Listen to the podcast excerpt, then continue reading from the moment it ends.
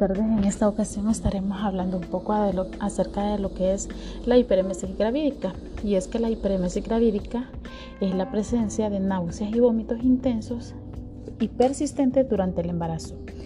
Esto pues puede llevar a la embarazada a una deshidratación, a una pérdida de peso y a un desequilibrio electro, electrolítico. Las náuseas matutinas se refieren a lo que son náuseas y vómitos que ocurren al inicio del embarazo. La mayoría de las mujeres experimenta algún tipo de náuseas o vómitos, particularmente durante los primeros tres meses de gestación. Hasta el momento pues se desconoce eh, la causa exacta ¿verdad? de las náuseas y de los vómitos durante el embarazo. Sin embargo, se cree que puede ser ocasionada por la elevación rápida de los niveles sanguíneos de la hormona gonadotropina coriónica humana que es liberada por la placenta.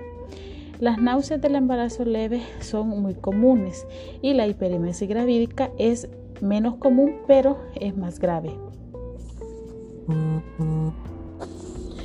Hay algunos otros eh, factores eh, o causas que también lo provocan y se dice que el déficit de vitamina B puede ser una causa también, una gestación gemelar, la presencia de la Helicobacter pylori y las mujeres con antecedentes en el primer eh, embarazo.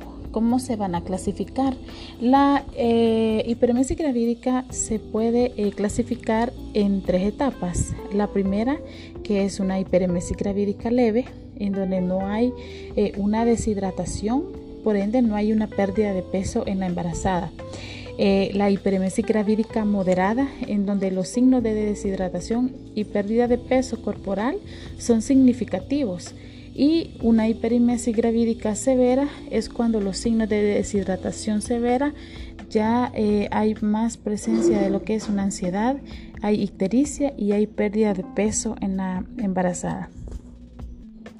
Algunos de los síntomas más comunes es la náusea, el vómito persistente y excesivo de contenido alimenticio que se puede desencadenar eh, a través de lo que es el olfato, la vista o la ingesta de ciertos alimentos.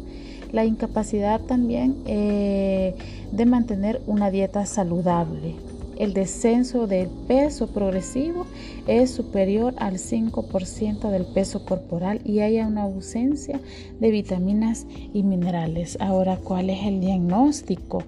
Bueno, el diagnóstico va a ser los síntomas, ¿verdad? Y los antecedentes clínicos de la embarazada, el examen físico, los signos vitales y el peso. Sabemos que tenemos que identificar perfectamente cuáles son estos síntomas que tiene la embarazada para poder decir que está eh, con hiperemesis.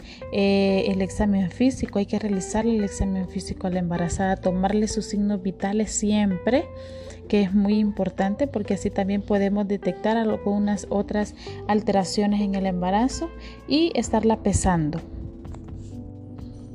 En la clase anterior ya se había mencionado ah, el tratamiento que se le puede dar a la embarazada como un tratamiento ambulatorio. ¿Verdad? En donde eh, la hiperemesis eh, no es grave, sino que es moderada, en donde eh, pueden tener la embarazada un tratamiento en su hogar. ¿Y cuáles son estas medidas que se le deben de brindar? Bueno, las medidas higiénicas, ¿verdad? Son unas, las dietéticas, ¿verdad? En donde ya habíamos mencionado anteriormente que la embarazada puede comer fraccionadamente eh, puede hacer eh, entre cuatro o cinco comidas al día pequeñas, ¿verdad? Pequeñas para que no, eh, para evitar, ¿verdad? Que este vaya a tener vacío su estómago y evitar también que pueda vomitar. una dieta baja en grasa también evitar los olores desencadenantes, ¿verdad? Las comidas condimentadas, las bebidas gaseosas, el alcohol, tomar suficiente agua y principalmente también ella tiene que reposar. También pues el médico valora cuando le hace, cuando consulta pues el médico valora y le deja sus eh, medicamentos, ¿verdad? Y sus vitaminas necesarias para tratar lo que es la hipermesis gravídica. También un apoyo psicológico, ¿verdad? Si fuera necesario, ya que los problemas pues emocionales no solo contribuyen a esta afectación, sino que resultan en ellas.